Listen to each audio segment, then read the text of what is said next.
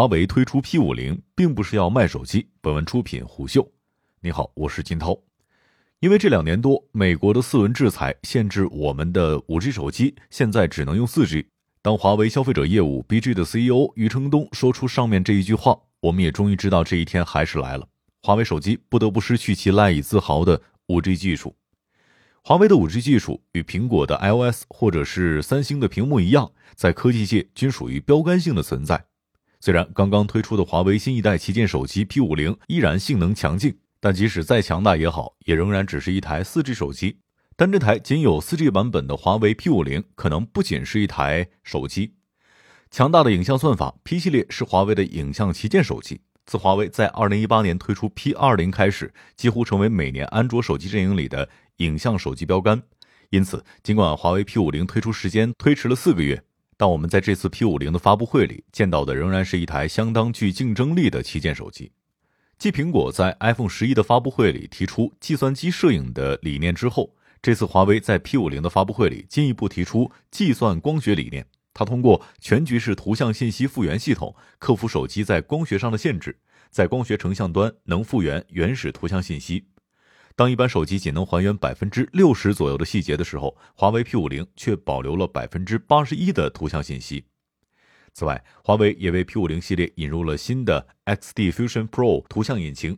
相比 P 四零 Pro 来说，P 五零在环境光谱分辨率提升百分之五十，平均色相准确度提高百分之二十。色彩校准精细度上更是上一代的五倍。与此同时，华为更采用全新超级滤光系统，两颗原色摄像头协同工作。相比 P40 Pro 来说，P50 Pro 的主摄进光量提升了百分之一百零三，而全新的超动态范围技术使动态范围捕获能力提升百分之二十八。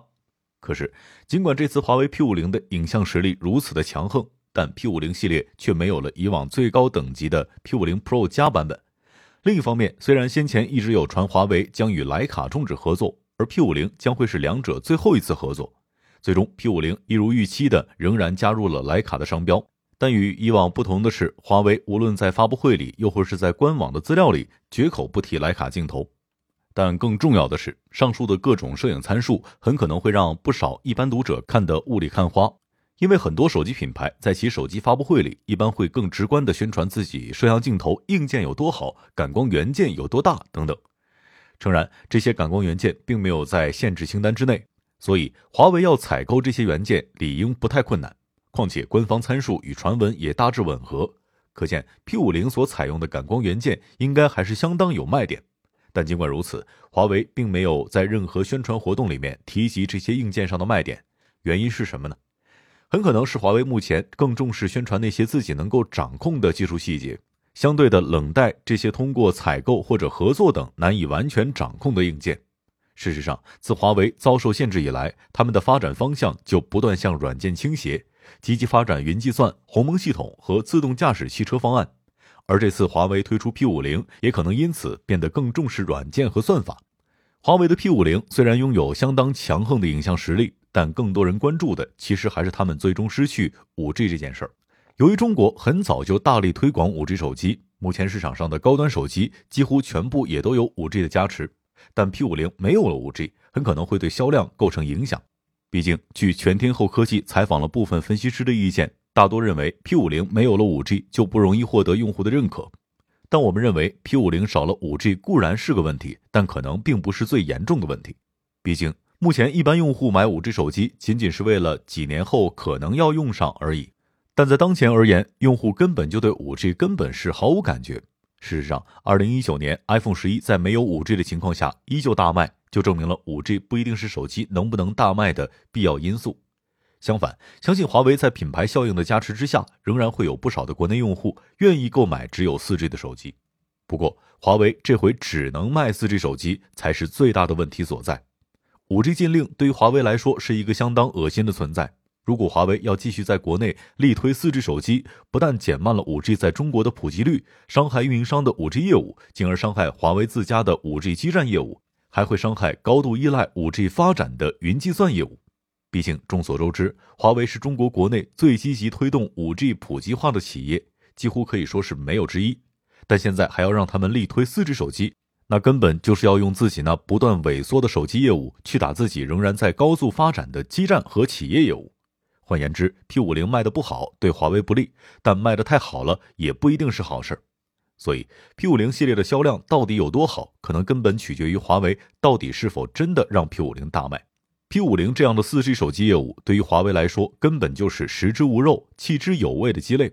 既然如此，为什么华为在如此两难的困局之下，依然勉力开售四 G 手机呢？原因其实也不难理解。首先，卖的不是手机，而是软件。华为受到限制一事，其实对全球科技产业也带来不少伤害。否则，高通和英特尔等芯片厂商也不会积极申请为华为供货的许可。因此，华为其实对于解除限制一事仍然抱着一定的希望。毕竟，目前华为所受到的限制，相比去年来说，已经有一定的放宽。所以早前已经有消息放出，华为正在加大游说力度，期待能够进一步放宽限制，盘活华为手机的业务。另一方面，华为一直也在做两手准备。先前就有消息指出，华为正在推动所谓的塔山计划，借此建立一条不受限制的芯片供应链。虽然这并不一定就能够生产出具有竞争力的芯片，但也只能死马当成活马来治。事实上，更由于华为在未来难以取得足够强大的芯片。他们更不得不将整个品牌宣传重点由硬件转移至软件，并通过凸显出色的软件和算法，继续塑造华为的技术流形象。但更重要的是，华为必须通过推出手机来维持鸿蒙 OS 生态的活力。国产手机厂商赚取的利润，很大程度上来自于手机背后的互联网生态。余承东去年也曾经表示，去年华为在相关的生态系统当中赚得高达五十亿美元的收入，净利润更是相当高。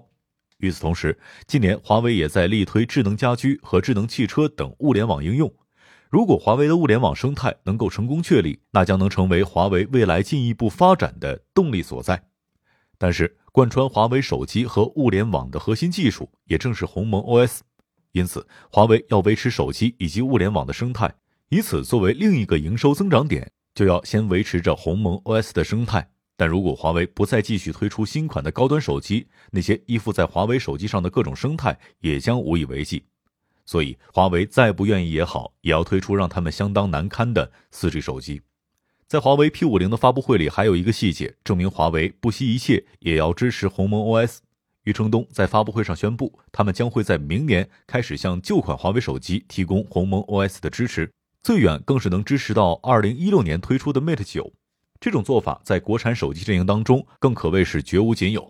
更有意思的是，华为更宣布会为这些旧款机型提供升级服务，这几乎是在智能手机的历史当中从未发生过的怪事儿。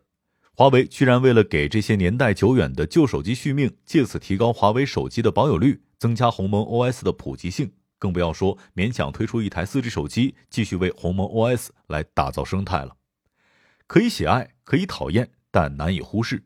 每当有华为的新闻上线，大家总会在留言区里面见到有人吹捧华为，也有人咒骂华为。诚然，华为是一家相当具有争议性的科技公司，有不少人很喜欢他们，也有不少人很讨厌他们，甚至恨死了他们。但无论喜欢华为也好，恨透华为也好，大家唯一无法做到的就是无视华为、忽略华为的存在。二零二零年，被外媒视为最可靠苹果分析师、天风证券的郭明基曾经表示。华为手机对零部件规格要求与单价较高，没有华为手机，在供应链侧的手机相机、HDI、存储与 5G 芯片技术升级趋势将会因此而放缓。二零一六年，华为开始崛起，把小米逼在墙角往死里揍。当时雷军痛定思痛，最终决定补课。没有华为这样的对手，估计小米也可能只会继续高举性价比大旗。二零一八年，华为开始冲击高端市场。把挤满牙膏的 iPhone XS Max 打得满地找牙，在二零一九年第一季度获得低迷的业绩。也因为如此，后来苹果 CEO 库克也不得不承认，苹果在智能手机行业最大的竞争对手，其中一个就是华为。也因为如此，苹果后来才推出更有诚意的 iPhone 十一和 iPhone 十二，也变得更重视大中华地区市场。可见，华为手机的出现的确推动着整个手机产业的发展。华为手机，欢迎回来。商业洞听是虎嗅推出的一档音频节目，精选虎嗅耐听的文章，分享有洞见的商业故事。我是金涛，下期见。